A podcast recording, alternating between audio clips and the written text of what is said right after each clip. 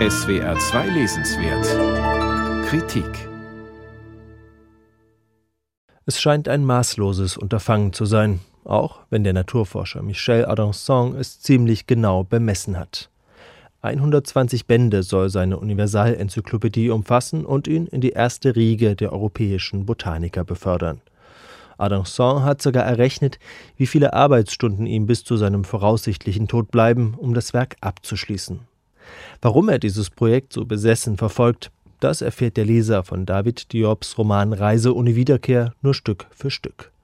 Die eigentliche Geschichte beginnt mit einer Reise, die Michel Adanson als junger Mann in den Senegal unternimmt. In dem westafrikanischen Land erkundet er nicht nur die Pflanzenwelt, sondern auch die dort lebenden Völker. Den Naturforscher Michel Adanson hat es wirklich gegeben. Reise ohne Wiederkehr liest sich allerdings weniger wie ein historischer Roman, sondern ist vielmehr ein philosophischer Abenteuerroman.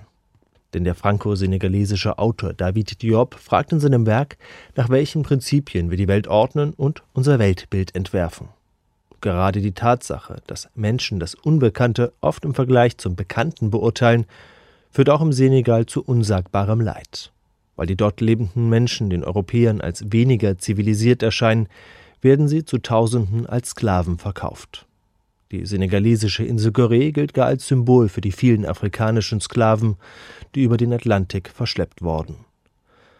Diops Protagonist erlebt die Brutalität des Sklavenhandels hautnah. Auf seinen Reisen erzählt ihm der Vorsteher eines Dorfes, dass seine Nichte Maram von Unbekannten entführt worden sei. Adanson stöbert sie auf und verliebt sich in sie. Er muss allerdings um ihre Zukunft fürchten, denn Maram soll als Sklavin nach Amerika verkauft werden. Während Adansons Reise in den Senegal tatsächlich stattgefunden hat, ist diese Liebesgeschichte erfunden. Diop meidet dabei Klischees und Gefühlsschwere. Die Beziehung von Adanson und Maram dient vielmehr dazu, die grundlegenden Themen des Romans zu behandeln.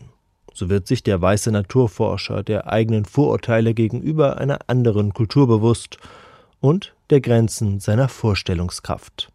Wenn etwa Maram ihm erzählt, dass ihr Schutzgeist eine riesige schwarz-gelbe Boa ist, dann mag Adanson zwar glauben, dass es solch riesige Tiere gibt, dass sie aber auch noch mystische Kräfte besitzen, erscheint ihm kaum vorstellbar.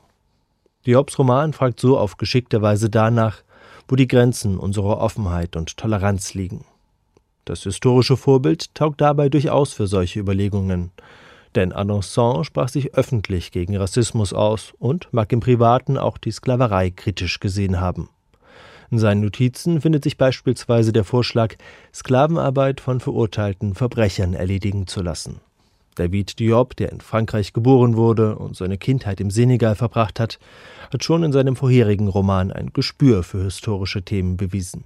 Nachts ist unser Blut schwarz erzählte von einem schwarzen Soldaten aus dem Senegal, der für den Kriegsdienst auf Seiten seiner Kolonialherren rekrutiert wird und im Ersten Weltkrieg kämpft. Er muss nicht nur verkraften, dass sein bester Freund stirbt, sondern auch, dass seine französischen Kameraden einen Wilden in ihm sehen, nachdem er seiner Wut auf dem Schlachtfeld Luft gemacht hat.